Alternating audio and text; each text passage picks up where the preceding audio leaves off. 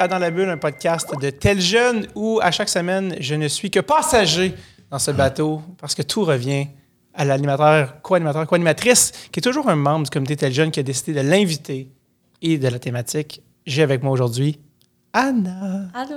Comment ça Ça va? va bien, toi? Qui n'est pas sans rappeler, évidemment, la chanson des Beatles, qui est un cover. Je, je rentrais pas là-dedans. Euh, Anna, comment ça va? Ça, ça Oui, bref, j'ai déjà demandé. Euh, écoute, présente-toi et, divulgue-nous l'invité et, euh, la thématique. Euh, À toi l'honneur. Ben, allô, euh, je m'appelle Anna, j'ai 18 ans.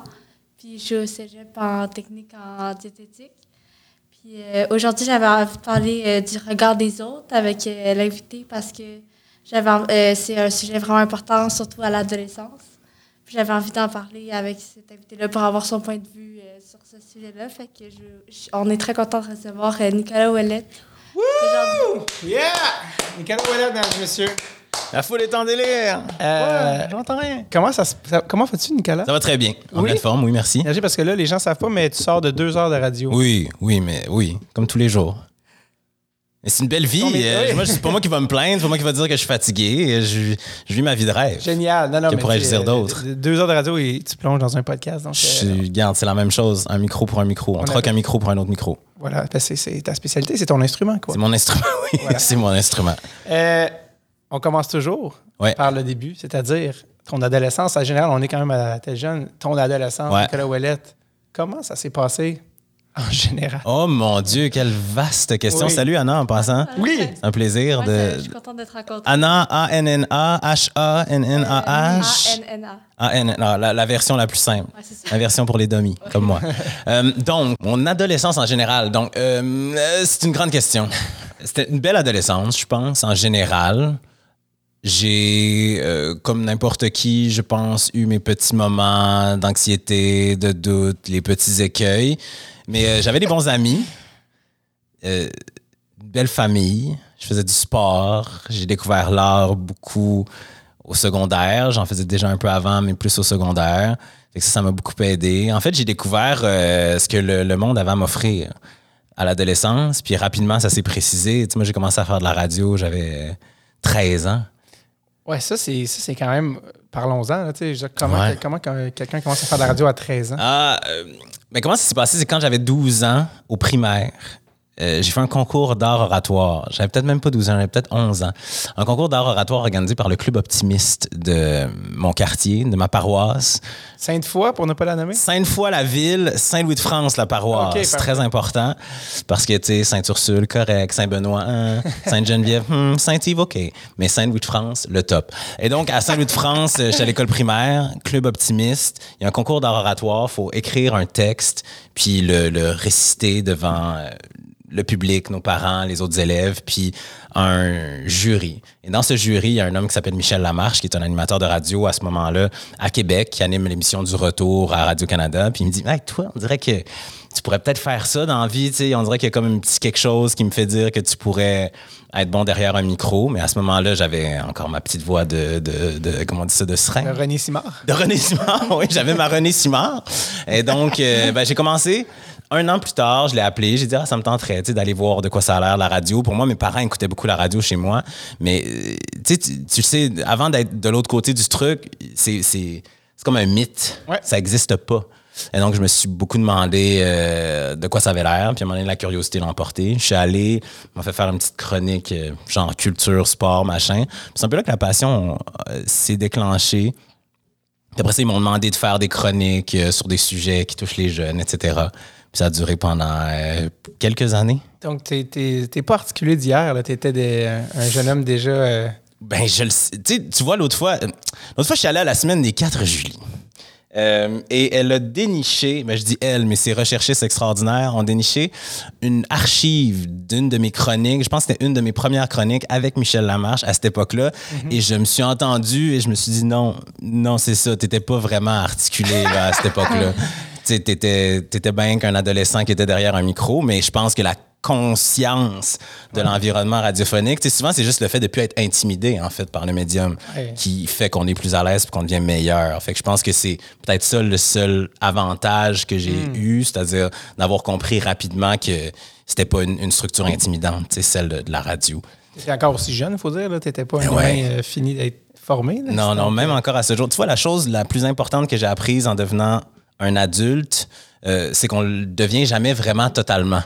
Fait que j'étais pas complètement formé à ce moment-là, pas encore complètement formé aujourd'hui. Ouais. C'est ça qui fait qu'on est, qu'on est bon, en tout cas qu'on garde le feu Ouais. de, de- de la vie personnelle et professionnelle. Ça doit être drôle de, comme, d'avoir revu ton, ta- une de tes premières entrevues. Comme, Ouais, c'était tellement étrange. Puis tu vois, souvent, j'y pensais, puis je me demandais, ah, c'est où ces archives-là? Tu sais, Ouais, où est-ce que je peux entendre ça? Puis, euh, ben, c'est ça. Salutations à toute l'équipe euh, de Julie. J'allais, quand t'en parlais, j'allais te demander, moi, j'aimerais ça revoir ces affaires-là. Puis tu as eu la chance de. Ouais. Euh, tu disais, on ne devient pas un adulte. Certains disent, euh, ou on ne devient jamais un adulte. Certains disent, quand tu as des enfants, il y a un petit kick. Ouais, ça se peut. J'ai pas d'enfants, je sais pas si tu as des Moi non plus, j'ai pas C'est ça. d'enfant. Ben, mes chats ne comptent pas, hein? Euh, Lily qui est enceinte fait dire que c'est pas Non. Ah, non, c'est ok. Elle n'a pas dit ça, j'ai dit ça. Euh, mais euh, on parlait de- Oui, c'est ça. Bref, fait que toi, tu avais commencé déjà à faire cette affaire-là, la radio. Alors que, justement, on, adolescent, ben, on se cherche, on essaie des Ouais. choses, tout ça. Euh, Est-ce que toi, c'était déjà. Est-ce que pour toi, c'était un hobby puis c'était une expérience un peu funnée ou c'était comme, ah non, je sais déjà que c'est mon métier? Je le sais pas. Hmm. Très honnêtement. Tu sais, je, je me souviens du moment où j'ai décidé d'aller étudier à Jonquière en ATM, en arts et technologie des médias, puis de vraiment étudier la radio de façon claire pendant trois ans. Je me souviens de ce moment-là. Mais c'est très étrange. Tout ce qui mène jusque-là, probablement que c'était ça. C'était comme une expérience ou un intérêt ou une passion profonde, mais rien qui me disait c'est possible que je fasse carrière là-dedans. Moi, ce que je veux dire, c'est quelque chose de très étrange euh, d'imaginer. Pour moi, euh, euh, me remettre, me, me ramener à, à mes 14 ans, réfléchir au fait qu'aujourd'hui, je gagne ma vie en faisant ce métier-là, je pense pas que j'aurais pu être capable de connecter ces deux affaires-là. C'était trop, trop étrange, je pense. Ouais. Tes parents faisaient quoi dans la vie? Ma mère est enseignante. Elle a enseigné au primaire toute sa carrière pendant presque 40 ans. Puis mon père est urbaniste de formation. Il travaillait au gouvernement du Québec, à la Société d'habitation du Québec. Exact. Donc, des, des métiers qu'on, que certains qualifieraient de, en guillemets, traditionnels. c'est-à-dire Ouais, de- complètement. Pour toi, les médias, eh ben, comme pour n'importe qui, c'était comme. Tu sais, ouais, c'est ça. Tu sais, moi, je veux dire, j'ai grandi à Sainte-Foy, dans une petite banlieue, très cute, avec plein d'amis, une vie euh, normale, jouer au soccer. Euh, tu comprends? J'avais une vie très, très normale. Donc, il n'y a rien, je pense, qui me destinait à faire ce métier-là, si ce n'est que j'en avais envie puis que j'aimais ça. Ouais. C'était quoi quand, je- quand on pense à l'adolescence, on pense à. Ça peut être des complexes, ça peut être. on a- tout le monde avait tout le monde a ses combats, c'est à l'adolescence. Euh, C'était quoi, toi, la, la, la chose que tu dis, ah, ça, ça a été le- l'enjeu de mon adolescence, puis je sais qu'il n'y en a pas un, puis Ouais. il y en a plein, mais y. Quand je, je te dis ça d'instinct, rapidement? Ben là, c'est c'est dur parce que ça va avoir l'air dramatique de le dire comme ça. Puis c'est pas comme. euh, Je veux dire, ça va avoir l'air plus dramatique que ce que c'est pour vrai. Mais le fait d'être noir, c'était quand même quelque chose de euh, différent, de complexe d'un point de vue identitaire. J'ai fait une- toute une série là-dessus, mais. Ouais. Ouais. Euh, ça rendait les choses juste plus, plus compliquées. Tu sais, parce qu'à l'adolescence, tu te compares. J'imagine, tu, tu le sais, Anna, on fait beaucoup ça. On regarde les autres, on se compare, on, on essaye de, de, de trouver nos points de repère, de comprendre pourquoi telle personne, euh, je sais pas, pourquoi la, pourquoi la fille sur qui je tripe, elle tripe sur ce gars-là, puis pas moi, mais elle tripe sur ce gars-là parce qu'il est, il est, il est blond, tu sais, il est, il il beau, il tu comprends? Avec toute cette définition-là de ce que c'est que d'être euh, je veux pas dire beau, là, mais de ce que c'est que d'être la meilleure version de soi-même quand Ouais. on est adolescent, j'avais aucun repère. Fait que je me faisais souvent dire euh, soit Ah ouais, tu sais, moi je moi je trippe pas sur les noirs ou l'inverse étant aussi vrai ou t'es beau pour un noir. Puis mon corps était différent aussi de la majorité des gens, là. Mes cheveux, ma peau évidemment, mes fesses, moi j'ai des fesses, qu'est-ce que tu veux, c'est de même, tu comprends? Mais tout ça, tout ce corps-là, c'était quelque chose qui était complexe à, à apprivoiser pour moi.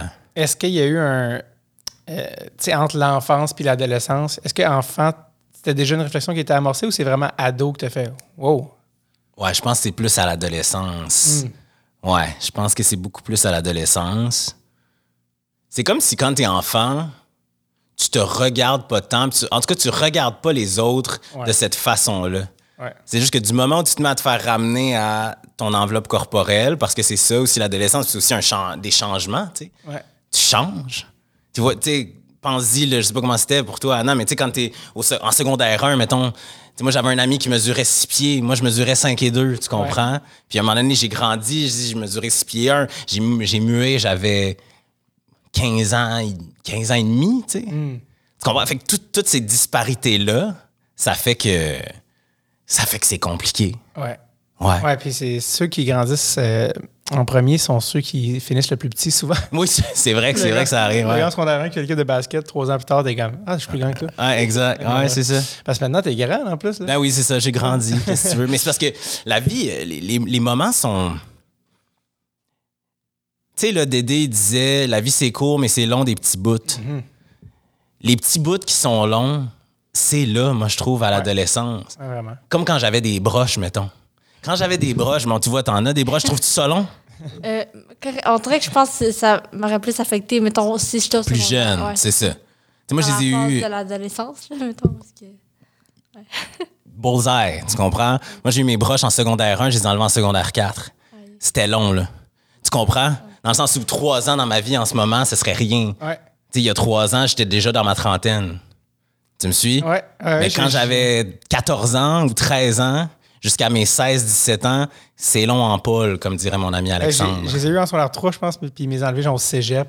J'étais comme, voyons. Ça arrête jamais. Ouais, c'est ça, c'est ça. C'est comme si ça arrête jamais. ouais, vraiment. Mais bref. Euh, C'est comme si au secondaire, mettons, aussi le look des gens ou l'apparence, c'est comme vraiment plus important. Puis au cégep, on dirait que c'est rendu maintenant, comme chacun comme se présente comme il veut, puis on dirait que t'as l'impression que personne va nécessairement te juger ou on dirait que c'est plus, c'est moins important. dirait. Exact. ben, le, le, le, cégep- le secondaire, c'est très micro-société fermée. Ah oui. Le cégep, tu veux un peu une ouverture pour le meilleur. Oui, puis on a une, dif- un- une différente façon de, d'être valorisé et de valoriser les gens. C'est-à-dire qu'à l'adolescence, comme il n'y a pas beaucoup de pas beaucoup de barèmes qu'on connaît à l'extérieur, justement, tu sais, de, de ce dont le- les gens ont l'air pour les, les juger les, ou les apprécier. Ouais. C'est une grosse généralisation que je fais en ce moment, mais c'est comme plus évident, tu sais, que le gars, le petit gars qui a des broches, qui pousse tout croche, il est moins il est moins le, il est moins le fun à regarder que, que l'autre. Tandis qu'au secondaire, au cégep, quand on devient des adultes, on, on a, on a d'autres façons, je sais pas, de, Ouais. de percevoir les, les gens, puis de les, les apprécier, puis de les valoriser. tu sais. Complètement. Ça, c'est pas juste le physique, c'est aussi comme la, plus la personnalité de la personne. La Exact. clé. Complètement.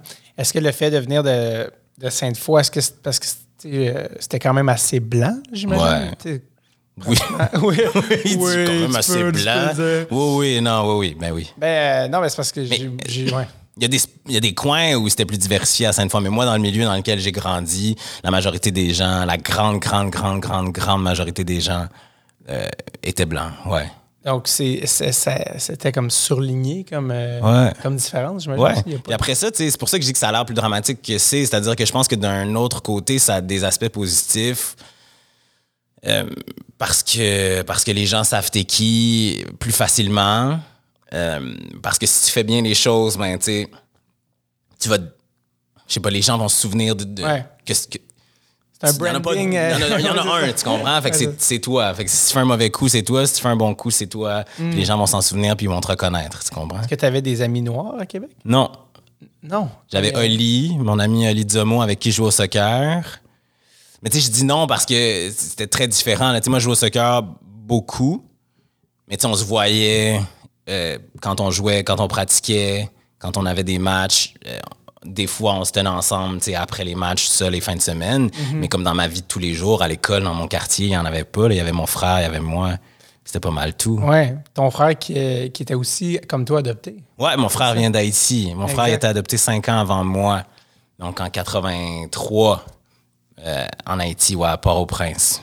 Puis, puis toi, euh, toi, c'est des parents sénégalais. Ouais, c'est ça. Mes parents étaient sénégalais, étudiants à l'Université Laval. Fait que moi, je suis né à Québec.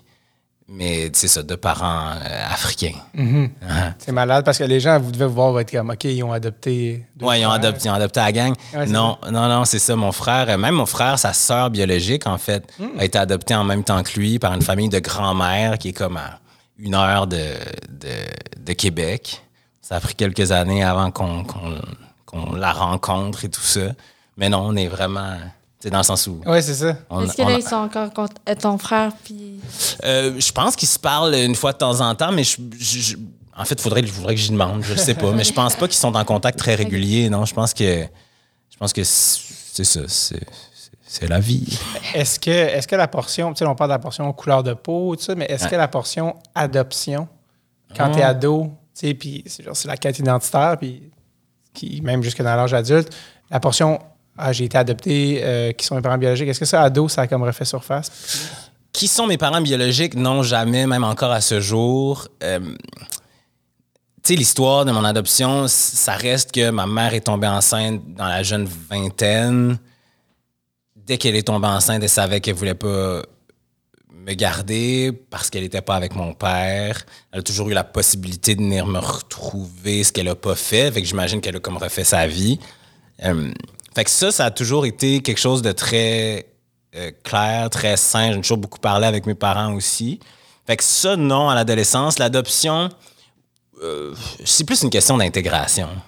Plus une question de savoir que tu es différent puis vouloir l'être le, même- le moins possible. C'est comme ça le concept à l'adolescence, on dirait.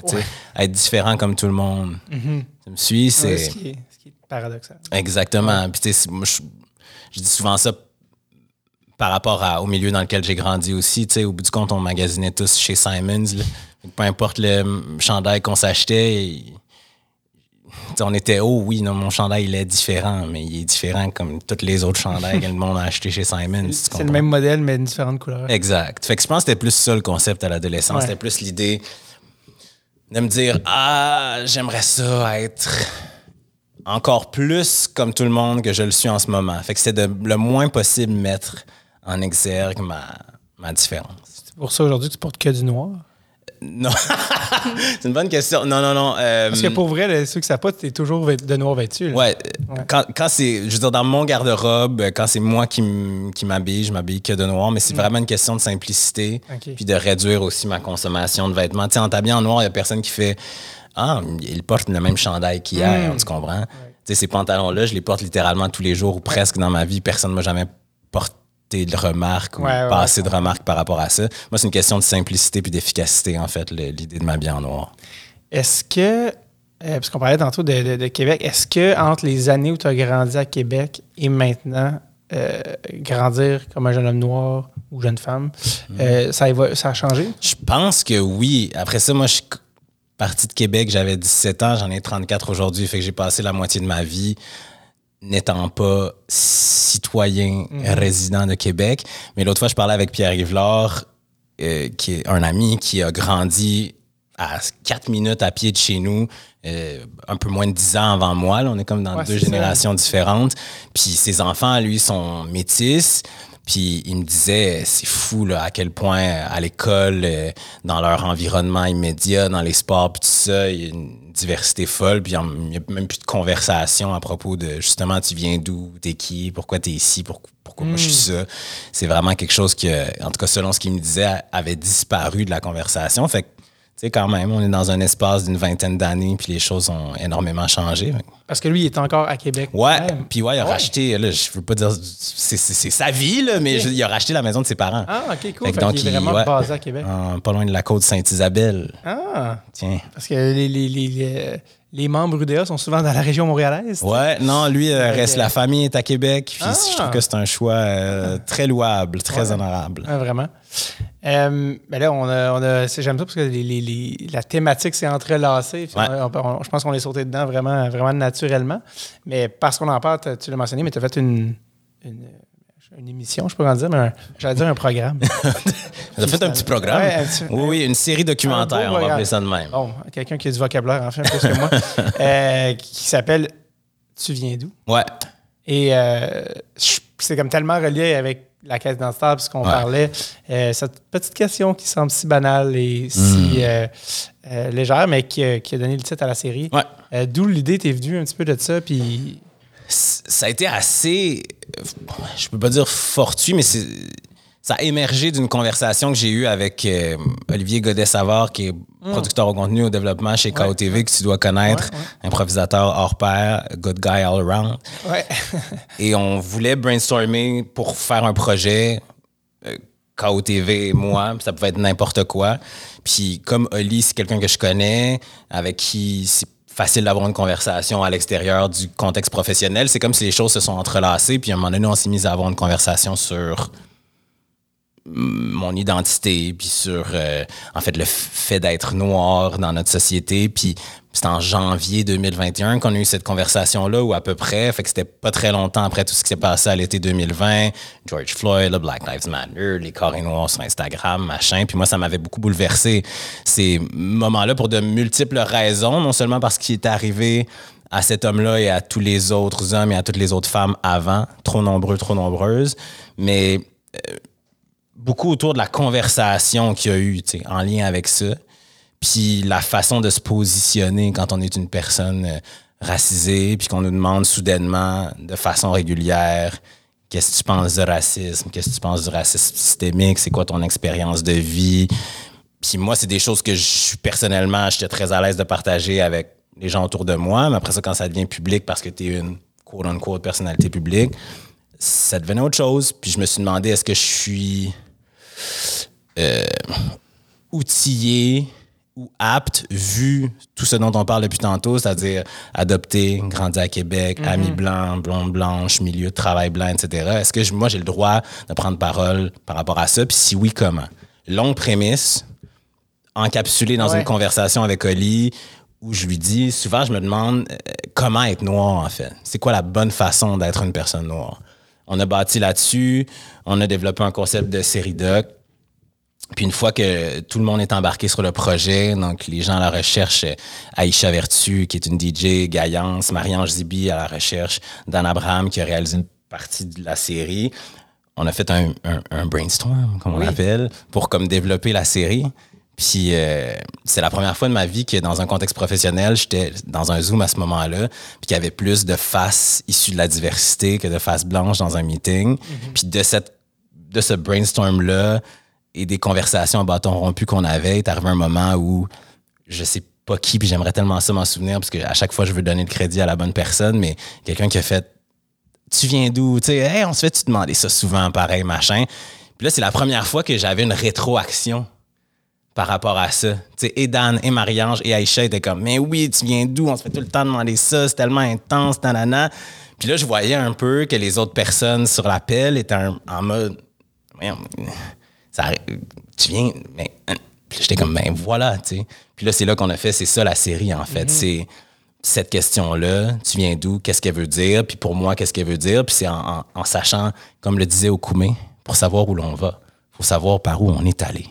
Et donc, ça a comme été l'idée de repartir de- de- des racines de comment je me suis forgé jusqu'à aujourd'hui pour m'approprier cette identité de personne noire-là. Quelle longue question. Non, non, réponse, je veux dire. c'est- Il y, a- y y plusieurs euh, sous- sous-dossiers qu'on vient d'ouvrir avec ça, mais juste avant qu'on poursuive.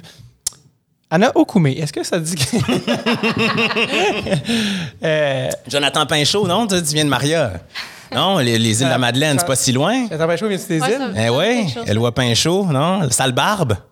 Non. Non? Il y a des Car- référents musicaux des années 90-2000. Non, non, mais Sale barbe, c'est actuel. Jean-François Brault? Euh, oui. Il sort avec Marie-Ève Janvier. Bon, il est dans Sale barbe. Dans Sale barbe, il y a Eloi Pinchot et Jonathan Pinchot. Jonathan Pinchot, qui est le chanteur d'Okoumé. Eloi Pinchot était aussi dans le groupe à l'époque. Maritime, Est du Québec, Voilà. De retour après la pause. Ouais, c'est ça. Euh, donc, euh, parce que ça, ça reste arrivé quelquefois des fois qu'on nomme des référents que je fais, wow, ouais. on est vraiment C'est vrai. plus vieux qu'on pense. Euh, mais euh, oui, il y avait plein de, il y avait plein de, de- de- de sous-thèmes que tu as ouverts que j'ai adoré dans ta, dans ta réponse. Mais euh, la première affaire, c'est comment être noir. Mm. Je sais pas comment être noir. Est-ce que, d'une part, d'une première part, euh, tu t'es souvent senti pas assez noir? tu sais? Est-ce Mm. que tu disais, parce que tu, des- tu le dis dans le documentaire, tu dis, je, tu te comparais quand tu étais jeune, tu disais, je suis Ah comme ouais. noix de coco, je suis blanc à l'intérieur, euh, noir extérieur. Réponse que adulte, t'es comme, non, j'aime plus cette réponse-là. Mais non. Euh, mais tu disais-tu, mon Dieu, euh, pour les blancs, je suis noir, mais pour les noirs, je suis pas noir. Comment tu, À cette époque-là, à l'adolescence, l'idée, comme je le disais, c'était purement et simplement d'être le plus comme tout le monde possible. Fait que donc de dire, je suis une noix de coco, je suis blanc à l'intérieur, je suis brun à l'extérieur, c'était comme de dire aux gens, parle-moi pas, de- parle-moi pas de ma couleur de peau. En dedans, on est pareil. Ouais. Tu vois, je parle, j'ai pas d'accent, je suis comme, je suis- on est pareil. Alors que c'est faux. J'étais différent, j'ai toujours été différent, j'ai été perçu différemment aussi pendant toute ma vie, mais c'était comme une volonté de pas parler de cet enjeu de différence-là, vouloir être le plus comme tout le monde. Euh, après ça, oui, pour répondre à ta question, il y a des moments où je me suis dit, je suis probablement pas assez d'un côté, trop de l'autre. Puis je pense que la série, elle venait de l'idée de faire la paix avec mon ou mes identités, puis de comprendre aussi que souvent c'est juste dans la tête, cette idée d'être pas assez ou d'être trop. Ben, justement, euh, on parlait tantôt de ton adolescence, tu parlais de cette, cette quête identitaire-là, puis ça, puis là, de, dire, tu sais, ça t'amenait à quoi, 33, 34 ans, Ouais. de dire, Hey, je traîne encore ça, Mm-hmm. puis que tu as comme un peu euh, traité avec la, avec la série. Est-ce que tu sens que tu as répondu à des questions? Est-ce que tu sens que tu as réglé un dossier ou, ou- ou c'est plus complexe que ça? J'ai réglé le dossier. En fait, j'ai réglé une grande question qui est celle de comprendre qu'il y en aura toujours plus. tu comprends? Tu sais, je pense qu'on a une, une- une- une façon de réfléchir en tant qu'être humain qui euh, recherche la finalité souvent ou l'absolu. C'est ce qui fait en ce moment que la société est souvent si euh, clivée dans, dans ses opinions, si polarisée, c'est qu'on cherche un absolu. Ouais. Puis moi, en faisant cette série-là, en jasant avec tout ce monde-là, je me suis rendu compte qu'il n'y en avait pas d'absolu dans cette quête identitaire. C'est dans l'idée de me dire, euh, je suis africain, je suis ça, je suis assez, je suis pas assez? Est-ce que les questions que je me pose en ce moment sont valides? Oui, elles sont toutes valides. Est-ce que les réponses que j'y trouve aujourd'hui seront les mêmes demain ou dans dix ans? Probablement pas. Puis c'est bien correct comme ça, tu sais. Ouais. Puis c'est le genre de truc que moi, quand j'étais ado ou tu sais, jeune adulte, j'aurais aimé savoir. Tu comprends? Ouais. Parce que souvent, tu sais, moi, moi j'ai eu une obsession très longtemps euh, avec le fait de devenir, de, de faire la bonne chose par rapport à l'âge que j'ai. Tu comprends ce que je veux dire? C'est comme là, on fait, hey, j'ai 18 ans. Je suis un adulte. De, je devrais être rendu là. Genre, j'ai-tu mon permis? J'ai-tu, j'ai-tu de l'argent de côté? J'ai-tu voyagé? J'ai- Tu comprends toutes les affaires qu'on nous, qu'on nous- qu'on nous pointe de façon consciente ou inconsciente puis qu'il faut qu'on coche sur notre liste. Moi, j'ai eu cette, beaucoup cette obsession-là puis j'ai l'impression qu'on nous- on me l'a beaucoup projeté dans la façon dont on représente les générations puis les phases de la vie. Ah, tu, vou- tu voulais être rendu ce que tout le monde était à ton âge, quoi? Ouais. Genre, ou... Ouais, je pense que c'est un peu ça. Ou en tout cas... Mais pas tout le monde, mais. L'image qu'on se faisait d'avoir Ouais, cet âge-là. C'est ça. Tu sais, pas, pas être. euh, en fait, pas pouvoir, quelques années plus tard, me dire Ah, à, à 18 ans, il aurait fallu que je fasse ça. Au bout du compte, je veux dire, j'en ai 34, puis je suis comme, mon Dieu, que j'ai fait des trucs où je me suis imposé des, des, des, des barrières ou des frontières ou des objectifs qui, qui étaient absolument pas nécessaires. C'est comme une forme de faux mot, j'imagine, de, de comme, Je pense. ouais, de futur. Ouais. Faut, ah, faut qu'à cet âge-là, j'ai fait. Ou répondre à des affaires, tu sais. Ouais. Tu sais, des fois, je. Tu je sais pas si tu as vécu ça. Là, je, là, tu vois, c'est qui Xavier Dolan, non? Ouais. Ouais, ok, parfait. Je ça Il dire. était, il était dans Okoumé aussi, je pense. Ouais, c'est exact, c'est ça, ouais. Je pense que c'était le bassiste. Ouais, ouais, c'est le bassiste d'Okoumé. Euh, ouais, donc, tu sais, il y a comme eu, à une cer- à un certain moment, quand nous, on était dans la vingtaine. Toi, t'as quel âge, 30 ans? On a à peu près le même âge, j'ai 32. 32, ok. Je vais avoir ça. Bon, donc, euh, il y, a- il y a eu cette affaire-là qui est comme arrivée, le succès de Xavier Dolan. Et il y a plein de gens, je trouve, dans notre génération qui se sont mis à se baser sur ce barème de succès-là pour déterminer à quel moment ou comment fallait que les choses se passent. Parce que là, je parle évidemment parce qu'on fait des métiers qui sont plus ou moins artistiques. Dans mon cas, c'est plus de l'artisanat. Mais, mais bref, ça, pour moi, c'est un exemple de Ouais. Se fixer des objectifs qui sont plus ou moins réalistes. C'est pas grave là, si t'as pas gagné une palme d'or à, à, 20 à 24 ans, ma chum, c'est pas grave si t'as jamais eu de premier rôle dans une série. Euh, à 25 ans, c'est pas grave si à 26 ans, tu sais pas encore ce que tu veux faire de ta vie puis que t'es encore en train d'étudier à l'université. Tu comprends? Ouais. C'est pas grave si à 35 ans, tu décides de partir faire le tour du monde en quittant ta job en droit. Who cares? Mais je comprends ce que tu veux dire parce que étant sensiblement du même âge que toi, je me souviens que quand il y a tout un- une personne forte, que ce soit un. Moi, j'allais à l'école aussi avec euh, Cœur de pirate. là, Ouais, avec Béatrice. quand on- elle, ça part. euh, je me souviens que je pense que Xavier était refusé au cégep où on allait Ah. pour, pour finalement, je pense, euh, l'année d'après à la Cannes. là, Ça se trouve avec un film à 20 ans qui, qui finance lui-même. puis- Mais ça, c'est des histoires de Disney. Là, Complètement. c'est une fois par génération. là, tu sais. Puis je me souviens même quand j'ai commencé à faire de l'humour, euh, l'humoriste qui, a- qui a- qui a inspiré beaucoup la, la génération que, de laquelle je fais partie puis qui est encore là, c'est Louis José Mm. C'était l'humoriste québécois euh, qui, qui, depuis qu'il avait 22 ans, 23, avait sorti son premier show, je pense, à 23 ans. C'est fou quand Je me même. souviens quand j'étais jeune, je suis comme, OK, fait que 23, tu sais, parce que quand t'es jeune, 23 ans, ça a l'air vieux. Fait que tu te dis 23 ans, je vais avoir. Aujourd'hui, je suis comme, c'est n'importe quoi. T'es un bébé. Encore des couches. Euh, fait que là, je me dis 23 ans. euh, je suis content de ne pas avoir sorti de show à 23 ans. Ben, Tu sais, je suis comme, tu sais, c'est- c'est. Mais, mais tu te mets des barèmes de, Mm. OK, ben là, lui, il a fait ça à cet âge-là, puis aujourd'hui, je suis comme. Puis lui-même, je pense aujourd'hui, il est comme, Ah, pourquoi j'ai pas commencé à 30? Parce Mm. oui. qu'il- il revoit les affaires qu'il a faites avant, puis il est comme.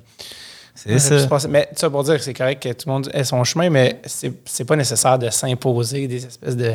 Chaque chose arrive en son temps. là. Ça, Ça veut dire que tu es prêt nécessairement au moment où ce que Exact, tu sais, puis il n'y a pas de.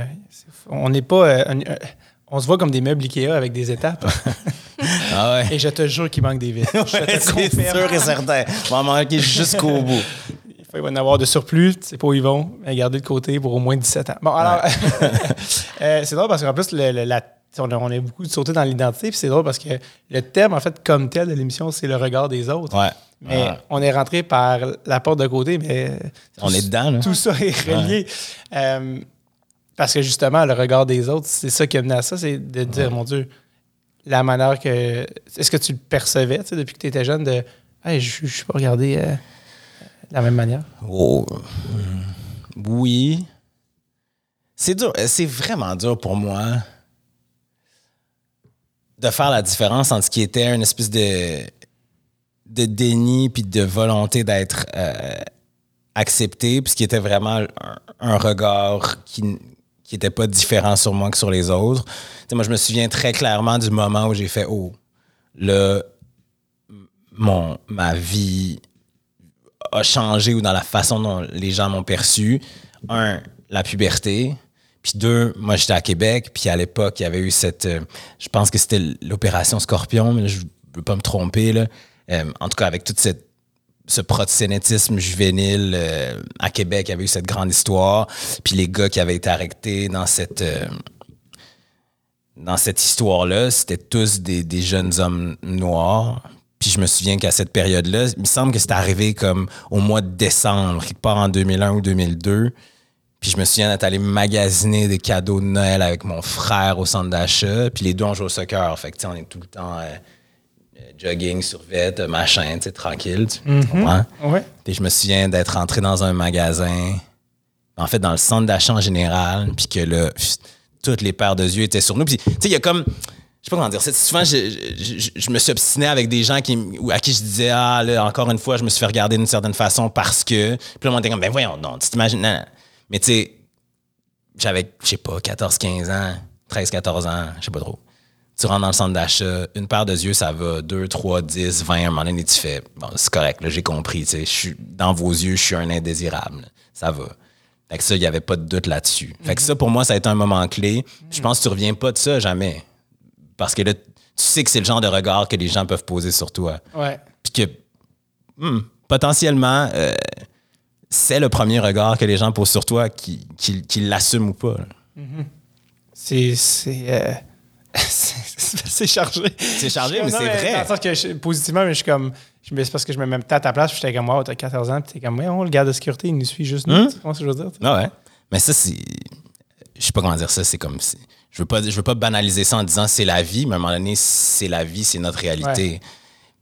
Je- on a tous des biais, Ouais. conscients ou inconscients. J'en ai envers je ne sais trop quoi, je ne sais trop qui, ça doit m'arriver.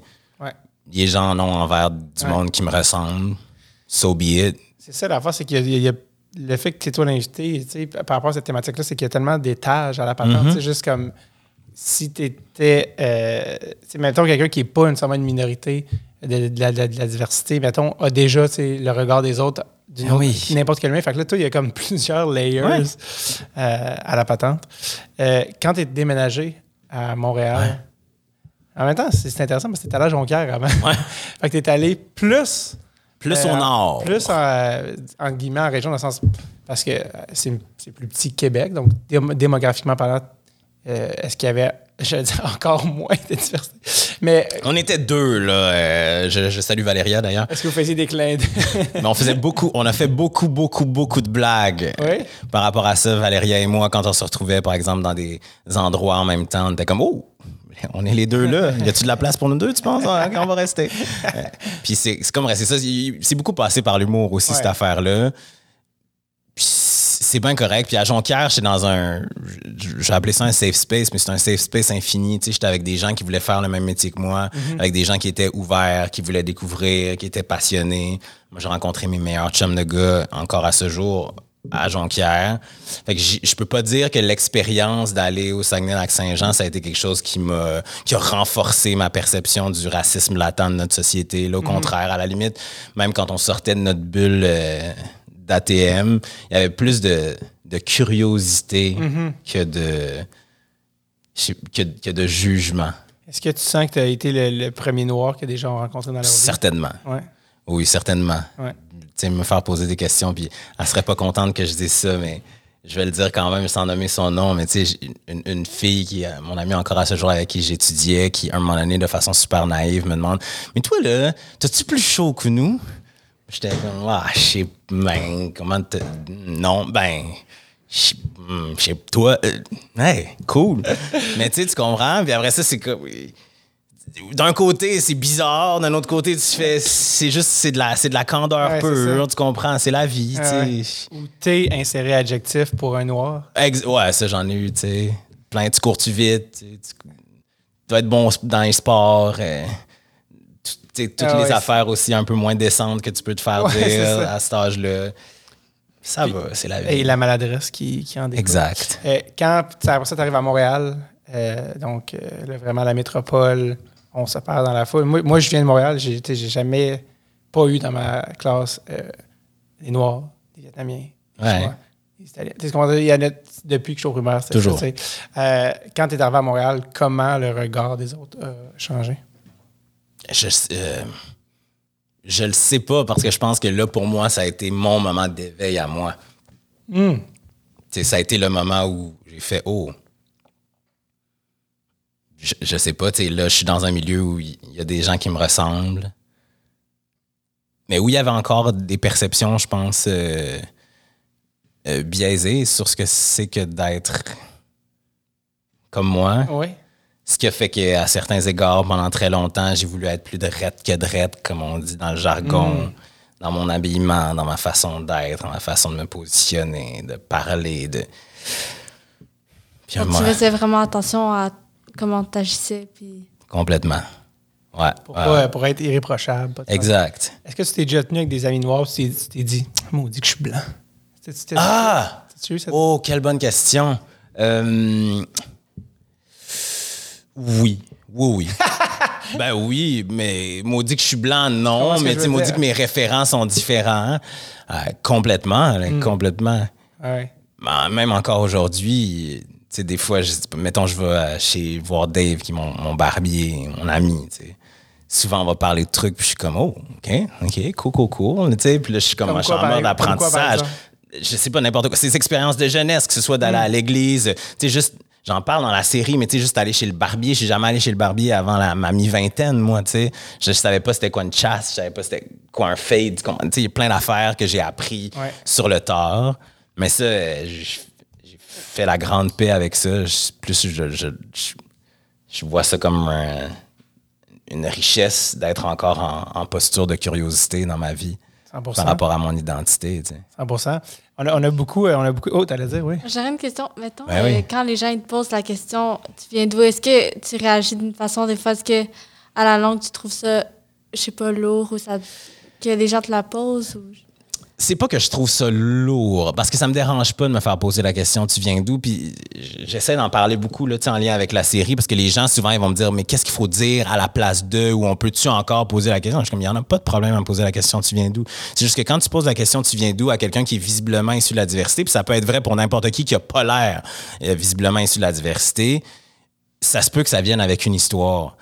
Fait que des fois je me dis on, on demande tu viens d'où comme on demande comment ça va mais l'impact n'est pas le même. Puis moi, je veux dire, c'est quand même simple. Ça me dérange pas de faire, je viens de Québec. Non, mais tu viens d'où pour vrai? Mes parents étaient Sénéga- sénégalais. Je peux te résumer ça en une phrase. J'ai appris à le faire, puis ça me blesse pas d'avoir à le faire. Mais il y a des gens pour qui c'est extraordinairement chargé, puis de faire, tu viens d'où? Que la personne fasse, ben là, je viens, puis de faire, ah, OK, cool. Puis, puis que ce soit fini. Tu, tu, tu viens de lui projeter une charge, puis tu viens de l'empêcher de se délester de cette charge-là par, son par, par le partage qu'elle essayait d'engager. Tu sais. Comprends ce que je veux dire? Fait comme poser cette question-là, ça, ça, ça peut avoir. euh, euh, euh, ça- je veux pas dire des conséquences, mais ça peut être chargé. C'est ça que je veux dire. Fait que si tu poses la question, tu viens d'où? faut que tu sois prêt à avoir une minute devant toi comme 20 minutes. C'est ça que je veux dire. Genre, pas prendre euh, pour acquis que ça va juste être une phrase, la réponse. OK. Exact. Puis c'est comme PY dit dans la série, souvent quand les gens vont demander tu viens d'où, c'est un peu comme de dire pourquoi tu es différent. tu sais. Puis si tu demandes à quelqu'un pourquoi tu es différent, la réponse, ça sera pas ben parce que point. Ça va être une réponse qui va Ouais. être Complexe. c'est ça, complexe. Ouais. Donc, C'est drôle parce qu'en plus, cette, question-là, puis ça, Boucard l'a dit, mais des fois, elle est, est très. euh, est très. euh, Candide, ouais. Ouais, hein? vraiment, tu sais. Puis, Ben oui. puis des fois, moi, ça moi en, regardant, euh, en regardant la série, puis cette question-là, c'est drôle parce que moi, souvent, quand je rencontre quelqu'un, ben, tu sais, tu es un fan d'entrevue, tu es un Ouais. fan de podcast, mais c'est un gars comme Mark Maron qui a un Ouais, podcast, tu sais, lui, ouais. il revient toujours à son modèle de hey, tu viens d'où, tes parents font quoi, tu sais, euh, qui est vraiment la base de. Complètement.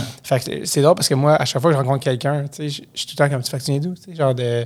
On va dire, tu viens de quelle région, tu viens de quel coin, tu viens de quelle ville. tu viens Mais c'est la base d'une conversation. Exact, tu sais. Là, je fais comme, oh, il y avait cette, y a cette connotation-là que, qui peut ne pas être, euh, qui peut être méconnue, tu sais, si- euh, parce que quand tu te l'es, quand tu te l'es pas fait tant que ça poser, tu peux pas penser que de l'autre côté de la médaille, tu fais, ah, ok, oui. Je trouve ça intéressant de. Mais dans l'absolu, comme être humain, on est quand même capable de reconnaître la bienveillance Mm. chez l'autre aussi, tu sais. Je pense que c'est pour ça qu'il n'y a pas de règle établie sur tu peux-tu poser la question, tu peux-tu pas la poser? C'est Ouais. juste, je suis sûr que quand tu la, La poses, manière. les gens voient dans la façon dont tu la poses, dans tes yeux, dans ton intérêt, que c'est posé avec bienveillance. Puis je pense pas qu'il y a personne qui va réagir à ça de façon négative. Je pense qu'il y a des façons expéditives, voire quasi agressives de poser Ouais, la question qui peuvent être un déclencheur. Ton, ton collègue là, qui est à Radio-Canada qui dit Mais moi, je dis, je viens de Drummondville. Je fais comme, oui, c'est ça la réponse, mais c'est que certaines personnes, c'est pas la réponse qu'ils veulent. Mais non, c'est ça. C'est comme, non, c'est pas ça que je voulais savoir. c'est ça. J'ai vu du monde Drummond, c'est pas comme ça, gros. Il ressemble pas à toi. c'est ça, ouais, ouais. C'est vraiment ça, ouais. Donc, c'est plus ça d'être à l'écoute de la réponse qui t'est donnée, tu sais, Absolument. euh, autant que, euh, que la question. Euh, là, on, la- la- on était beaucoup très chargé sur la question, euh, sur la, la- la portion plus euh, apparence. Ouais. puis là, ça mais tout ce qui est euh, euh, le, le regard des autres, une affaire, je vais te demander, parce que nous, on est de la même génération. Ouais. Euh, nous, on a quand même grandi relativement sans médias sociaux. C'est arrivé un petit peu plus fin de l'adolescence, Mm-hmm. Ouais. Facebook, tout ça, ça commençait.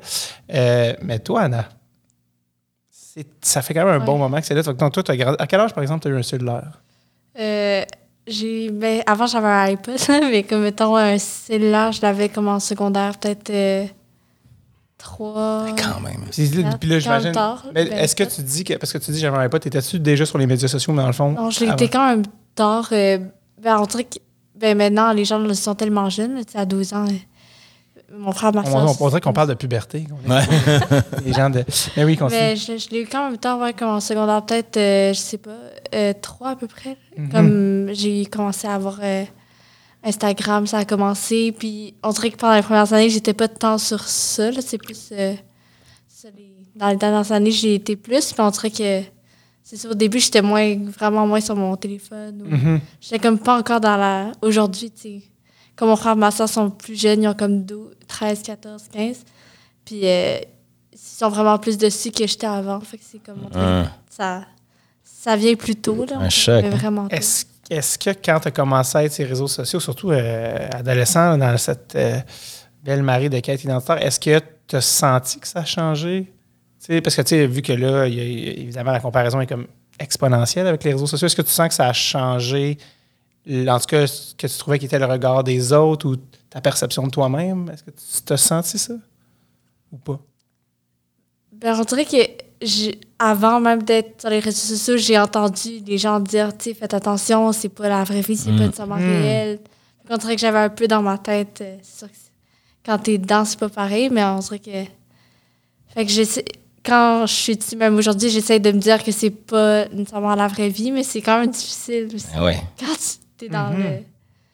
Ah oui, non, parce que c'est fait pour t'aspirer aussi, les univers des réseaux tu le sais sociaux. que hein, ouais. peut. C'est un Mais- vortex. Mais toi, pourquoi, mettons, le regard des autres, c'est ton, c'est ton idée de thématique. Pourquoi tu voulais parler de ça? Tu sais, qu'est-ce qui, qu'est-ce qui te, qu'est-ce qui, qu'est-ce qui t'interpelle dans cette thématique-là?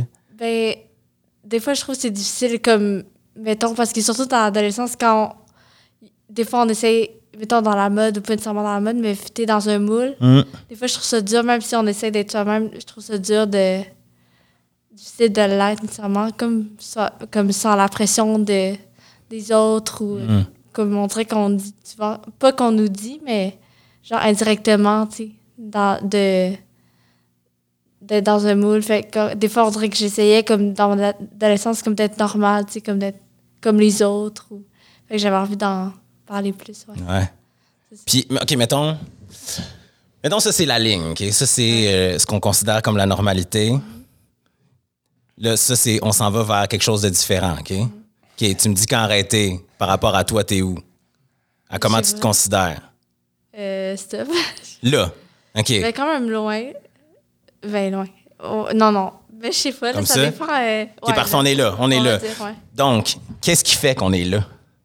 Qu'est-ce qui fait que toi, tu te trouves euh, différente ou loin de cette normalité-là, ou en tout cas loin de ce qu'on attend? Euh, quand on parle du regard des autres, loin de ce que les autres peuvent s'attendre à avoir de toi ou d'une personne, entre guillemets, normale?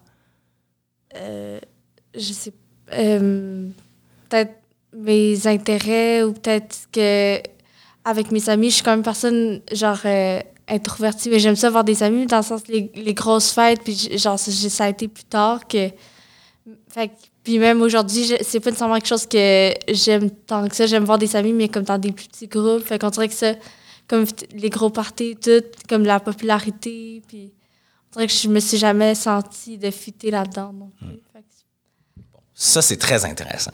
Puis je suis sûr, en même temps, on se connaît pas, mais j'ai l'impression que je suis sûr que ça va faire écho euh, à ce que tu vis dans la vie. Peut-être pas, dans le fond. Je sais pas pourquoi je présume ça. Je vais le dire pareil. Toi, tu ne sais pas, mais je suis noir. On va y tout cas, c'est ça. Euh, euh, tu sais, là, dans la, dans la vie, on valorise beaucoup l'extroversion. Dans notre métier aussi, 100%. on valorise énormément l'extroversion. tu sais. Les gens qui sont loud, les gens qui prennent de la place, les gens qui parlent fort, les gens qui rient fort, les gens qui sont sociables, les gens qui ont beaucoup d'amis. Mais euh, je suis sûr qu'il y a plein de gens extravertis qui sont très heureux. Mais je pense que c'est un mythe dans la quête du bonheur de penser que l'extroversion équivaut à un chemin plus facile vers le bonheur. Puis souvent, c'est ça qu'on va essayer de nous vendre, tu sais. Justement, aller dans des gros parties, faire des gros événements, avoir une grosse gang, machin. Moi, personnellement, si je faisais pas mon métier, je serais tout le temps tout seul chez nous ou avec ma blonde ou avec quelques amis. Puis, euh, tu sais, moi, ma vie intérieure, mon discours intérieur, j'ai souvent cette conversation-là avec ma blonde, il est perpétuel, tu sais. Fait que moi, j'ai moins besoin de parler avec les gens, j'ai l'impression, parce que euh, je me parle puis je me réponds. Tu comprends ce que je veux dire? Tu sais, j'ai moins ce besoin-là d'extérioriser, oh pardon, moins besoin d'extérioriser euh, ce que je vis, parce que je, le- je, je, je le process, comme on dit en anglais, assez rapidement.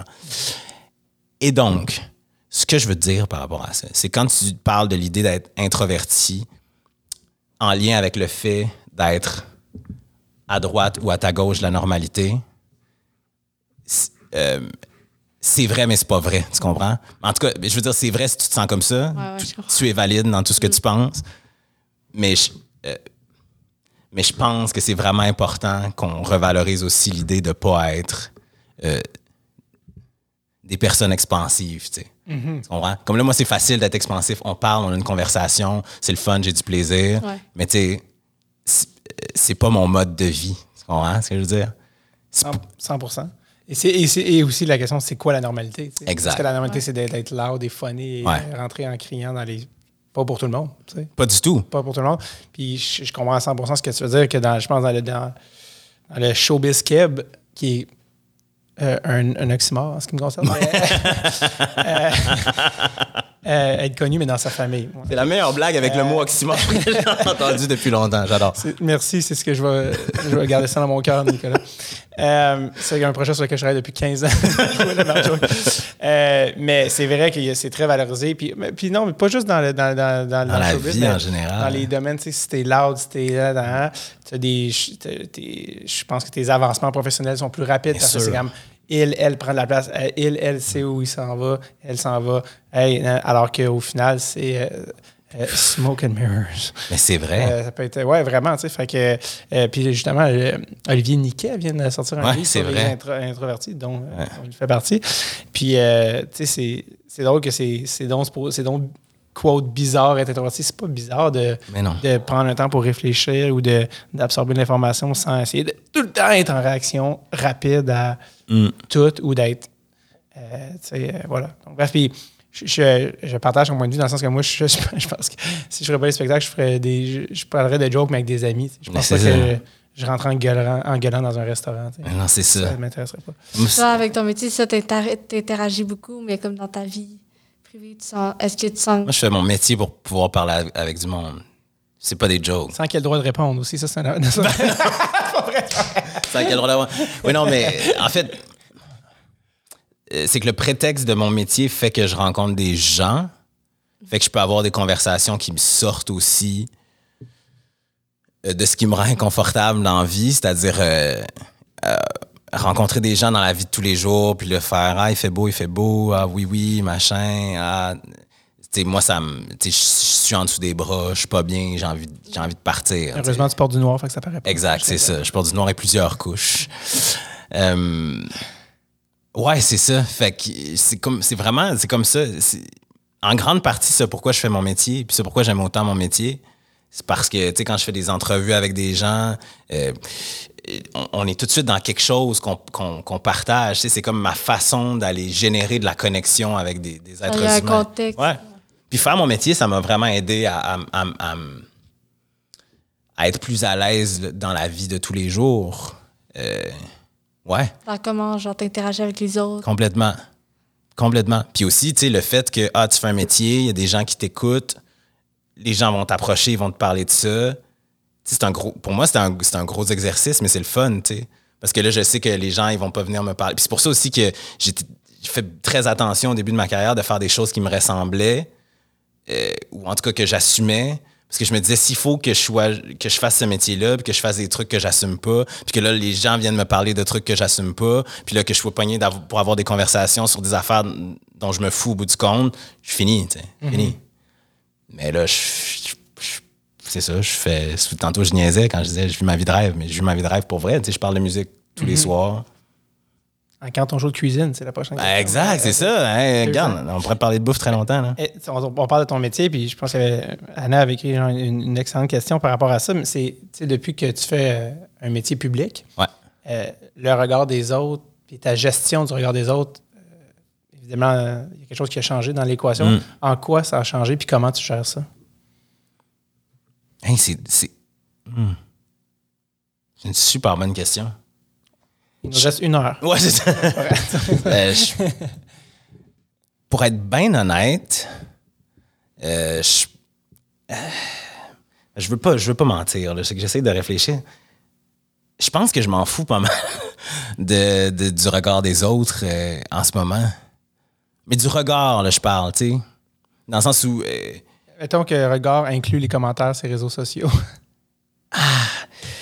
je, je, je suis pas populaire à ce point-là, tu comprends? Je suis pas populaire, je suis pas. Je suis pas ton ami de Jay, tu comprends? Je suis Ouais. comme. Les gens, les gens, ils ont. Je veux dire, la semaine passée, là, je, je remplaçais Seb Diaz sur, son, sur sa quotidienne. Oui. Puis là, les madames, les madames, il y a des madames qui ont écrit, mon Dieu que j'ai ça dire ça, les madames. Il y a des dames qui ont écrit sur les réseaux sociaux que j'étais mal assis dans le siège.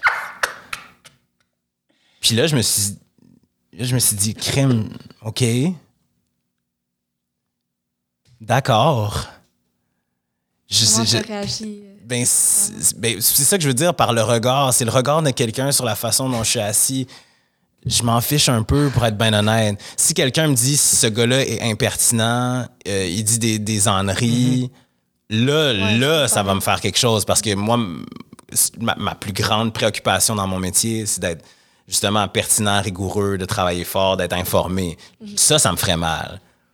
Mais que le monde me trouve lette, que le monde trouve que je suis mal assis, que je suis mal habillé, que je suis trop noir. Je sais pas quoi vous dire. C'est just too bad. Je m'excuse, euh, je pensais pas que ça allait te faire ça. Sur. Bref. Euh, mon faux compte, Thérèse. ouais. C'était moi tout ce temps-là. Euh, tout ça pour cette joke. Mais euh, non, mais c'est c'est ça. Donc, c'est comme un. T'es comme dans un sweet spot où t'es pas non plus à tout le monde en parle. Ben non. Est-ce que, est-ce que aussi tu. Est-ce que tu gères aussi ça de pas trop lire ou tu lis quand même? Que- comment tu gères ça, tu sais, mettons, quand tu vas remplacer euh, dans une émission de grande écoute? comme, Ah, euh, c'est ouais, une bonne question. Euh, c'est vrai que la semaine passée, c'est quelque chose, à- c'est une chose à laquelle je suis pas habitué du tout. Donc, je suis pas allé. Parce Ouais, que je me suis dit d'un voilà. coup que le monde fait, hey, il est dégueulasse, Ah ouais, euh, celui-là, je ne veux plus jamais le voir dans ma télévision. C'est pour la simple et bonne raison qu'il faut que tu passes à travers la semaine. Fait que je me disais, s'il faut que je lise ça le lundi soir, puis il faut que je fasse encore d'autres choses, je- ça va trop me jouer dans la tête, puis ça va me faire consacrer de l'énergie inutile à quelque chose que j'imagine je peux pas contrôler, en tout cas que je peux pas contrôler sur quatre shows en une semaine. Là, tu Mais comprends? la semaine passée, c'était quel, euh, c'était quel événement? Ah, c'était, on va se le dire, l'émission Ah que oui. Sébastien Diaz anime en fin de journée, puis euh, il y avait la COVID, fait qu'ils m'ont appelé pour que je le remplace. Le classique en ce moment. Puis, euh, puis, puis non, c'est ça. Puis après ça, tu sais, là, les gens de l'équipe mondiale, tu sais, ils m'ont montré des commentaires, puis c'était en général positif. J'étais comme, ah, c'est super, mais faut- je, je peux, je peux pas me définir. En tout cas, j'espère. Mais après ça, tu sais, c'est encore une fois, privilège. Là, tu vois, on a beaucoup parlé des avantages, bon, être une personne noire, machin, ce qui est très important. Mais euh, je suis pas une femme, je suis pas une femme noire à la télévision. Tu comprends? C'est aussi d'autres couches. J'imagine que j'en ai là, des amies femmes qui font de la télé, euh, femmes blanches, femmes issues de la diversité, puis elles reçoivent 200 milliards fois plus de commentaires, Ah ouais. d'insultes, de commentaires sur ce qu'elles sont, sur comment elles sont habillées, sur comment elles parlent, sur ce dont elles ont l'air, sur- que n'importe quel gars qui fait ce métier-là que je connaisse. Fait que, je- pff, qui- qui- on dirait qu'à quelque part, ouais, ok, c'est facile pour moi de faire, je m'en fous un peu des commentaires, machin, je suis vraiment au-dessus de ça. Non, non. Mais tu sais, je suis sûr que quand t'en reçois 500 sur ton apparence ou sur. Un petit croiser sa jambe euh, avec sa jupe, euh, on, on est sur le bord d'y voir la petite culotte, je suis comme. Je pense que ça doit t'affecter d'une façon ou d'une autre, c'est sûr. Complètement. Puis à la fin, tu essaies de dire, je vais essayer de pas faire attention, mais à la fin, quand ça s'accumule, c'est plus facile. Tu sais, là, si tu reçois trois petites boules de papier d'en face, tu vas faire Ah, c'est tannant, mais je peux gérer ça. Si tu en reçois 500, il y a un moment donné où tu fais Je je suis juste plus capable, c'est aliénant. Je ça le sais que ça fait pas mal, je sais que ça me blessera pas, je sais que ça va rien changer à ma vie, je sais que je vais pas faire une, une, une commotion cérébrale parce qu'on m'a pitché 500 petites boules de papier dans la tête, mais je suis juste complètement aliéné, puis ça m'empêche m'empêche de focaliser sur des choses plus importantes.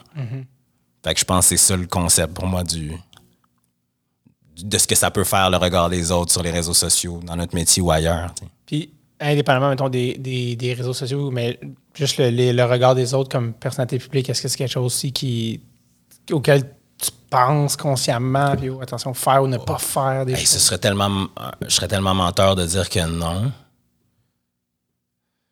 Tu sais, encore une fois, moi, mon barème, euh, c'est beaucoup la, la, la pertinence. Je- J'avoue que je pense beaucoup. Je sais pas si au regard des autres ou dans, qu'à ce que pensent les autres de mon travail. Tu sais, je veux juste que les gens soient bien servis par mon travail. C'est ce que j'espère. Fait que je pense que je suis très, très préoccupé par je, je suis assez préparé, j'ai-tu posé les bonnes questions, j'ai-tu présenté les choses de la bonne façon, l'angle avec lequel j'approche les affaires, c'est-tu bon, est-ce que je pense assez à telle personne ou telle autre personne. Ou, Tu sais, mais- tu sais, moi, je fais de la radio publique, fait que forcément, on fait de la radio pour du monde des territoires du Nord-Ouest à la Colombie-Britannique jusqu'à Terre-Neuve ou à l'île du Prince-Édouard. tu. Puis je comprends là, que la grande majorité de nos auditeurs sont montréalais ou québécois. Mais moi, c'est une grosse préoccupation pour moi dans la vie de me dire s'il y a une personne, une personne qui m'écoute aux îles, euh, à l'île du Prince-Édouard, je veux pas qu'elle se sente oubliée. Est-ce que tu as des, du feedback des gens dans, dans le, dans le reste du Canada, que ce soit dans l'Ouest ou dans les Maritimes ou dans le Nord, qui t'ont. Ouais, ben, ouais, ouais, ouais, souvent. Ouais. En fait, tu sais, quand les gens euh, m'écrivent, ça va être pour me dire ce genre de truc-là, tu sais. Moi, je viens de X endroit, puis le fait que quand tu. Le fait que tu dises, euh, je sais pas, tu sais, il y, a tel show à Montréal, si vous êtes de passage ou si vous pensez venir, juste, ça les fait se sentir considérés parce que c'est le show euh, ici au National, à Montréal, je le sais, nous, on le sait qu'on peut y aller ce soir. Mm-hmm. Pas la personne qui habite à St. John's. Mais juste de l'inclure dans la Exact.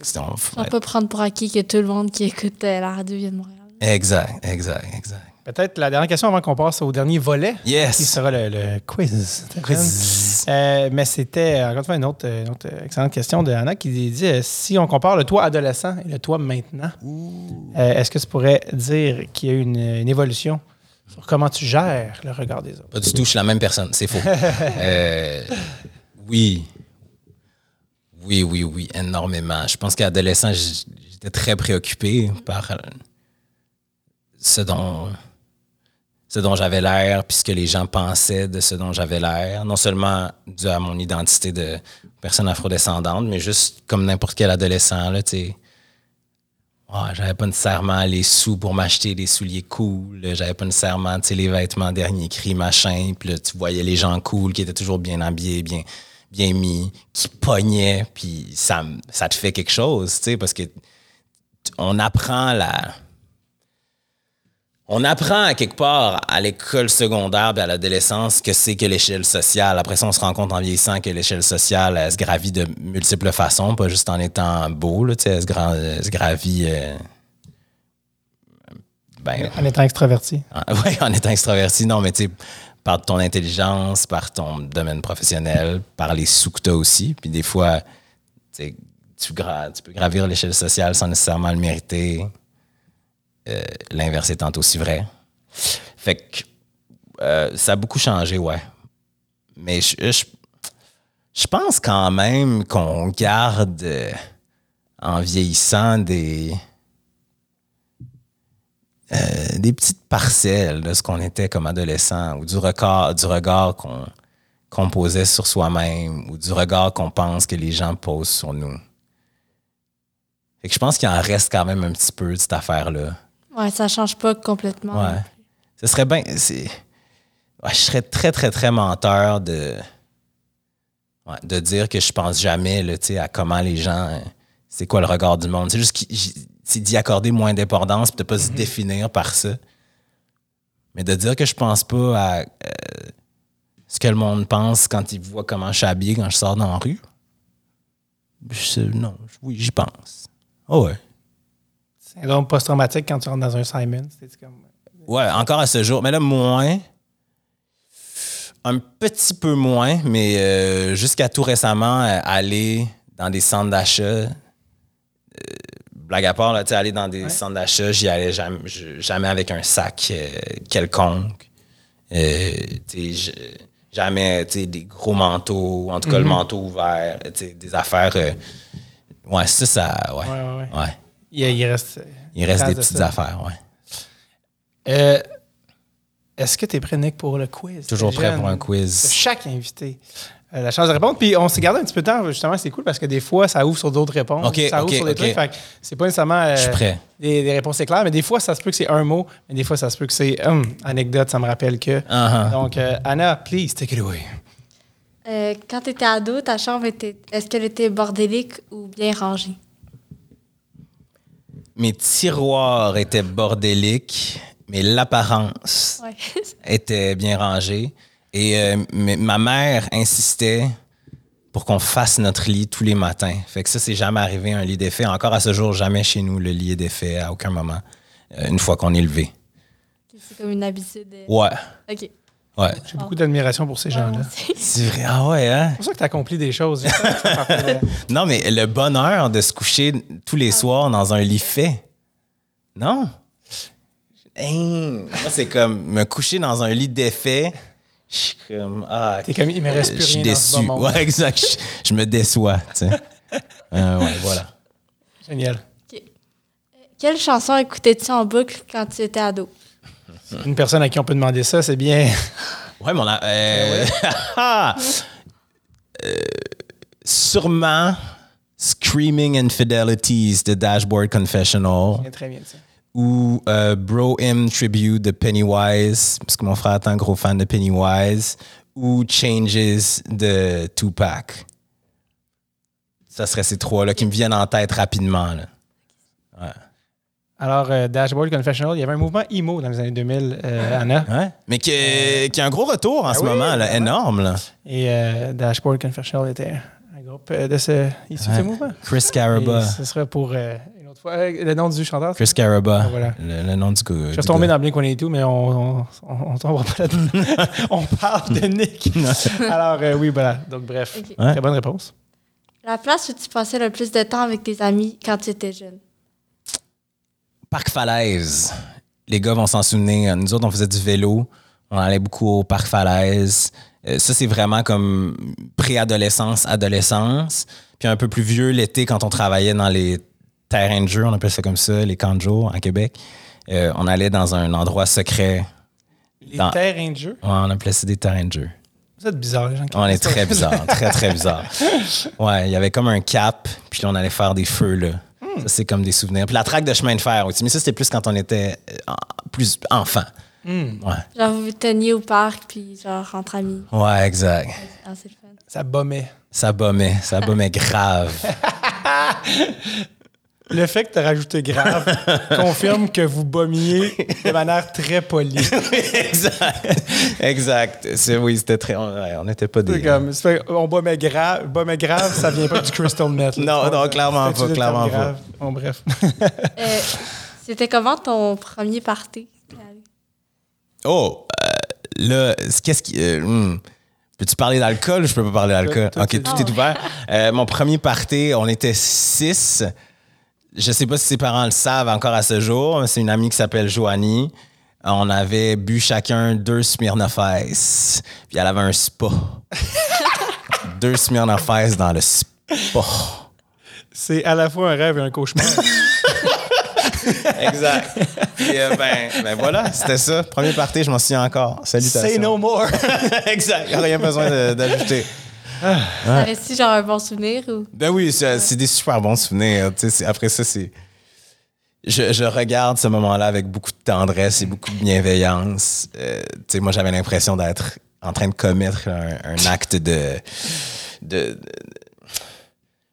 Pas de rébellion, mais un, un acte de. Comment on dit ça? De, de désobéissance complet. Grave. Euh, ouais, je suis en train de désobéir grave. Je suis pas mal sûr que mes parents ils ont- ils étaient comme Good for you. c'est ça. Il y a plus de sucre que d'alcool dans Exact, ton verre. c'est ça. Regarde, c'est pas grave. exact. Une, phra- euh, une phrase que tes parents disaient souvent euh, qui te gossait vraiment. Ouh.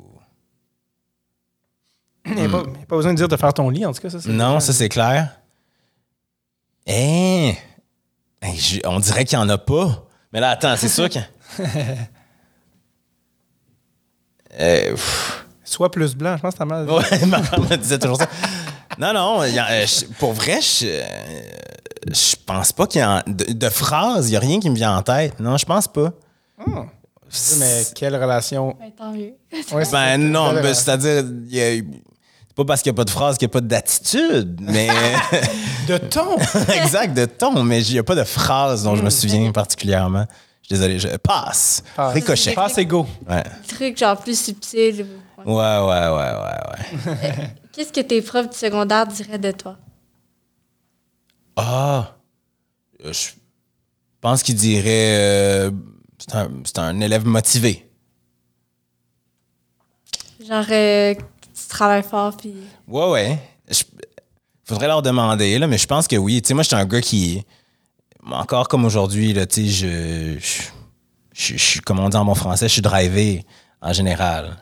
Fait tu sais, j'aimais ça, j'organisais des affaires. euh, tu sais, comme je, disais, je faisais beaucoup de sport, je faisais de l'impro. euh, tu sais, Ouais, je- c'était comme ma façon de, de, de, de vivre. Ça revient avec mon, tu sais, mon petit côté euh, introverti, là, tu comprends? Être dans des contextes encadrés, organiser des affaires, euh, tu sais, euh, être dans le conseil étudiant, ça me permettait de jaser, d'être avec du monde, d'avoir un contexte pour Ouais, être avec ça. du monde. Ouais. C'est ça. Euh, ton meilleur mauvais coup. Ça, je m'en souviens très bien. Euh, je parlais de le- du chemin de fer tantôt. On allait, euh, on allait là quand on était jeune. Puis c'était donc. euh, bon, les gens, les gens de Sainte-Foy, de Saint-Louis-de-France. Il y a une côte, un chemin de fer. D'un côté, il y a des maisons. De l'autre côté, il y a des maisons. Nous, on allait là, dans le chemin de fer. On faisait des feux sur la, la voie ferrée. Puis euh, des fois, il y avait comme des bambous vides. Que des fois, on mettait de l'herbe là-dedans, mais on faisait semblant fumer très bizarre. Mais à un moment donné, le feu, euh, a perdu, un peu perdu le contrôle du feu. Pas trop, mais un peu perdu le contrôle, assez pour que euh, la voisine ou le voisin ait vu qu'on avait perdu le contrôle du, feu. Mais on leur pris le contrôle. Mais sauf que entre le moment où on a perdu le contrôle le moment où on a pris le contrôle, les pompiers euh, ont été appelés. Et là, sont arrivés. Et là, ça a été une vraie chasse à l'homme. On, on s'est tous sauvés à vélo et vraiment une chasse à l'homme, euh, chassés euh, par euh, la- les policiers, tout ça. Et on les a semés. Et donc, encore à ce jour, euh, je me suis évité, je, je ne sais trop quel genre de conséquences, mais ça, ça a fonctionné. On s'en est sauvé. Exact. J'ai une histoire beaucoup trop similaire. Oh, alors, tu vois, on bombait grave. c'est comme, tu viendrais que tu viens de résumer à avoir 12 ans. Exact, oui, c'est ça. 100 Belle phrase. Euh, Nomme-nous une série ou un film que t'aimais vraiment quand t'étais ado. En souvenir des Titans, Remember the Titans, Yep. avec Denzel Washington. Euh, Il y avait Cuba Gooding Jr. qui jouait là-dedans aussi. Et deux affaires, histoire extraordinaire. hein. Bon, post, presque post-ségrégation. C'était l'intégration d'une école blanche et d'une école noire ensemble qui formaient une équipe de football, les Titans. Et la musique dans cette série-là, moi, ça m'a fait découvrir un million de trucs. Euh, euh, bon, Ain't No Mountain High, euh, Cat Stevens, euh, tu sais, Peace Train, en tout cas, etc., etc. Mais ce film-là m'a beaucoup marqué. Côté gauche, côté fort. Ok, ok. C'est-tu la, la, quote? Ouais, côté- ouais. ouais. D'accord. Le- une citation, je pense, du film. Ouais, côté gauche, côté fort, côté gauche, côté fort. Anyway. Ouais, c'est un très, très bon film. Dépendamment à quelle langue tu l'as regardé? Ouais, exact, c'est ça. Mais là, à l'époque, quand on était à Québec, on regarde ça. on regarde ça doublé en, on, on regarde ça doublé en français, tu peux être sûr. Sur VHS. Pinoche au, au club vidéo. Exact.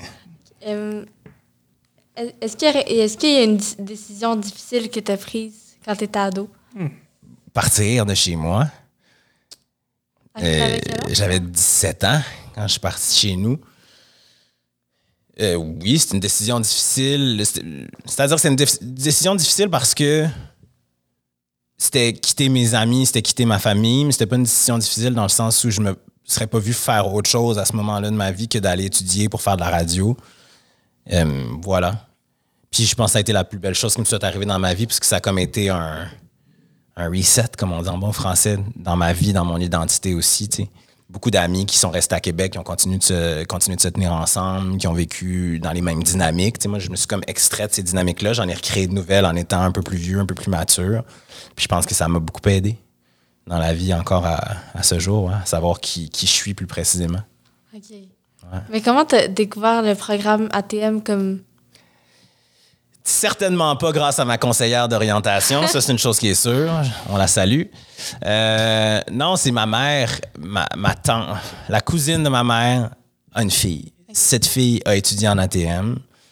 Et à un moment donné, ma mère parle à sa cousine, puis elle fait Hey, ton fils, il pourrait aller là, à Jonquière. Puis là, ma mère m'a parlé de ça. Mais tu sais, c'était comme. C'est un peu comme. euh, c'était une grosse conversation.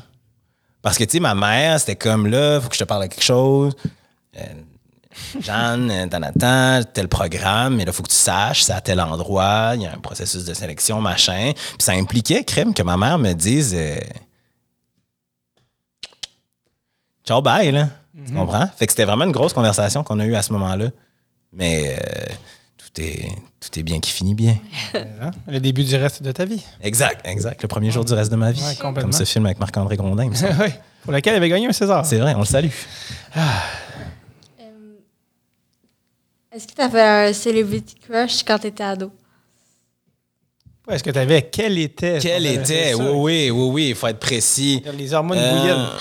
euh, sûrement Jessica Barker dans Sur la piste. Oh, OK. euh, Oh, ouais, oh, oui, oui. oui, je, je- je te cherchais. Quand tu as dit Jessica Barker, je cherchais États-Unis. Non, non, non, non, non, non, on reste local. Non, mais parce que le nom est tellement anglophone. C'est vrai, J'ai c'est vrai. J'ai entendu. euh, Euh, ah oui, sur la piste avec, euh, Ouais. avec ses acolytes. Mais oui. Sûrement, euh, tu sais, dans. Toi, tu dois pas connaître ça, American Pie, mais bon. euh, Pourtant, il y a eu tellement de franchises. Oui, c'est ça, exact. Mais bon, c'est ça. Ta- ta- Tara Reid, c'est ça que tu allais dire? Pense. Les- on, dit vague. Exact, mais garde, garde, garde Jessica Barker. Ouais, c'est ça. Parfait. Même dans ces Celebrity Crush, t'es local. Oui, exact, c'est ça, 100% T'es local. local avant que ce soit à mode. Exact. Bravo. Euh, Quel était ton look à ton bal? Ben, je peux- si je vous le dis là, Pour la photo? ça, ça marchera. Tu sais, vous allez, vous allez perdre le plaisir de le découvrir. OK, d'abord, C'est bon. save it. Parfait. On va se- On va- Mais euh, soyez prêts. Je sens qu'on ne le sera jamais assez. non, non, non. Euh, Qu'est-ce qui te manque de la vie au secondaire, au cégep? Ou au cégep, la facilité de la proximité avec les, les amis. Moi, c'est la chose que je trouve la plus confrontante de l'âge adulte. C'est que t'as pas le choix de moins voir ton monde. Tu sais, moi, je veux dire, je- même si je voulais le voir tout le temps mes amis, je peux juste pas. Je travaille de soir, je fais de la radio. Tu sais, comme ma vie est organisée d'une façon qui fait que mes amis, je peux les voir la fin de semaine. Puis là, on a des chums, on a des blondes, puis ça devient plus complexe. Tandis que, hey, imagine, quand on avait 13, 14, 15, 16, 17, 18, 19, on- tu sais, toi, là, t'imagines, tu peux arriver quelque part, commencer ta journée, voir tes amis. Moi, c'est ça qui me faisait, qui, me- qui me manque. là. Arriver, savoir que tu vas arriver à l'école puis que tes amis vont être là. Tu comprends que tu vas passer du temps avec tes amis tous les jours de ta vie. Tous les jours de ta vie. C'est extraordinaire. Non? On dirait que je suis comme tout seul à être enthousiaste de ça. Crime, tu sais, mettons, quand j'étais au cégep, là, on, débarquait le matin, là, on savait qu'on avait tous nos cours, machin, mais on savait que, je sais pas, moi, à 9h45, tout le monde est en pause, tout le monde est au café en train de manger ses deux œufs bacon, puis en train de cuver un peu la sortie de la veille, tu comprends? Ouais, ouais. On le savait, là, que c'est là que ça se passait. aux pauses devant Ben oui. Puis Là, tu finis l'école, tout le monde finit en même temps. Hein, on, dit, on va chez vous. Ah, parfait. Soirée complète. Manger des choses qui ne font pas engraisser parce que tu as 17. exact, exact. Ah non, incroyable. Moi, c'est ce qui me manque le plus, 100 Complètement. C'est Ouais. plus comme la journée même, tu dis quelque chose, tu La spontanéité de cet âge-là. Ouais, ouais, ouais, complètement. Quand tu dis ça, ça me fait penser à comme tu sais, les gens qui disent Aimes-tu l'école? Moi, je me disais toujours J'aime j'aime pas l'académique, mais j'aime l'école. Euh, oui, c'est ça. Oui, c'est ça. Mais déjà, ça, c'est un privilège d'avoir pu aimer l'école parce qu'on avait du parascolaire, parce qu'on avait des amis. Moi, c'est comme. Ouais, moi, j'ai, moi, j'ai aimé ça. Ouais, l'école, entre autres, je suis d'accord avec toi. Entre autres, à cause de ça. La dernière, euh, la dernière question, c'est euh, si tu pouvais parler à toi, ado, que lui dirais-tu? Et là, c'est là qu'on est rendu à. Je dirais. Fresh! Porte, porte pas ça. Moi, je, je retournerais dans la machine et je dirais, je dirais porte ça. Non, c'est pas vrai. J'étais fier quand même. Je peux pas, je peux pas nier. J'étais fier de, Est-ce de qu'on mon pourrait costume. savoir les inspirations? Y avait-tu. euh, Pour vrai, je pense pas qu'il y en avait tant que ça. Je me souviens d'être allé magasiner avec ma mère, euh, Denise, je vous présente Denise, Oui. je vous présente Jean-Claude. Euh, donc avec ma mère au Simons. Et euh, on débarque là. C'est l'inspiration du moment. Petit pantalon blanc, pourquoi pas? Petite chemise blanche, pourquoi pas? Petite cravate verte, bleu pâle, pourquoi pas? Petit veston ligné, bleu pastel, pourquoi pas? Hum, un chapeau, allez hop. Tiens donc, détresse? Hein? Parce que Ça t'avais passe pas de par tresse là. avant. Non, non, pas vrai. J'en- avais. euh, J'en avais puisqu'on avait fait une comédie musicale. J'avais fait! Tu les avais achetés au Simon. Non, mais je les avais fait, fait faire pas longtemps avant parce que je jouais dans une comédie musicale qu'on montait à l'école qui s'appelle Notre-Dame de Paris. Je jouais Clopin. Clopin, dans, dans la version de Locmerville, avait des, rasta-œils, donc je m'étais fait faire des tresses pour euh, lui ressembler le plus possible. Et donc, voilà. Wow! C'était ça. Je, je regarderai cette photo jusqu'à jusqu'à Ouais. demain. Il Tellement d'informations. Se passe beaucoup, beaucoup, beaucoup de choses là-dessus. Fresh. 16 ans, 17 ans, ouais, 17. 17, 17, ouais. 17 ans. On est allé, ça, c'était à mon bal. On est allé là. On voit mon ami, on voit le derrière de la tête de mon ami Ben, totalement à droite là-bas. Euh, ben, euh, sa mère, Francine, travaillait pour le réseau de transport de la capitale. Et donc, pour notre bal, plutôt que d'avoir des limousines ou des, euh, tu sais, là, des voitures de luxe, nous, on avait un autobus de ville Ouais. nolisé pour nous. Alors, on était toute une gang d'amis dans ce bus-là. On s'était promenés en ville, tout ça. Fait que moi, ça reste un super souvenir, cette journée-là dans ma vie. Je ne demanderai pas combien de Smirnoff Ice. Hmm. Hey, c'était, non, c'était de la, de la boomerang qu'on avait à notre après-balle. Grave, je- grave. Je vais le dire, c'est pire. C'est pire, c'est définitivement pire. Beaucoup plus maltais. Mais c'était quoi dans ta Et question? oui, c'est exact, c'est que j'allais Ah oui, c'était. euh, si tu pouvais parler à toi, Adam, Ah. que lui dirais-tu? Ah, je dirais, tout va bien été, comme on dit dans le jargon. Non, sincèrement, je sais que tout le monde doit dire ça, mais c'est vraiment ça. Tu sais, on n'a pas parlé de ça beaucoup parce qu'on parlait plus du regard des autres, mais tu sais, moi, j'ai été et je suis une personne anxieuse dans la vie. Puis, euh, diagnostiquée assez tard dans ma vie. Fait que tu sais, il y a plein de moments de- de- dont je me souviens dans mon adolescence où j'étais, euh, c'est ça, anxieux sans savoir ce que c'était pour de multiples raisons. Puis ça me faisait penser à certains moments que tout était complexe, tu sais. Alors qu'au bout du compte, c'est juste ça que je me dirais. C'est pas si important, là, ce pourquoi tu te préoccupes en ce moment. Puis il va y avoir des solutions qui vont t'aider dans le futur à, gérer tout ça. Fait que, ouais, tout va bien aller. Mais en même temps, j'en ai bien profité là, de ma jeunesse. J'ai pas de regrets par rapport à, à ce que j'ai vécu, à ce que j'ai été. Mais c'est ça. Je pense que des fois, on a juste besoin de se faire dire ça. Ça va bien aller. Même encore aujourd'hui. Quel beau mot de la fin. du sage, Nicolas. Est-ce qu'on a oublié quelque chose, Anna? Est-ce qu'on a, est-ce que tu avais des questions, quelque chose qu'on n'a pas demandé à Nick euh, qui te Je grugeait? suis là, là, profite-en. Ouais. Parce qu'après ça, on le reverra jamais. Jamais. Après ça, je m'évapore. Euh, non, je pense qu'on a fait le tour. Ouais, hein? Ouais. Nick, ça a été un plaisir. Et merci de l'invitation. C'était tellement Euh, le fun. Merci pour ça et euh, au plaisir de se croiser dans des, dans des moments toujours inc- incongrus, genre une crème glacée. Oui, exact, c'est ça. Mais c'est la plus longue conversation qu'on a eue et c'était fort plaisant. C'est réciproque. Merci, les amis. Merci.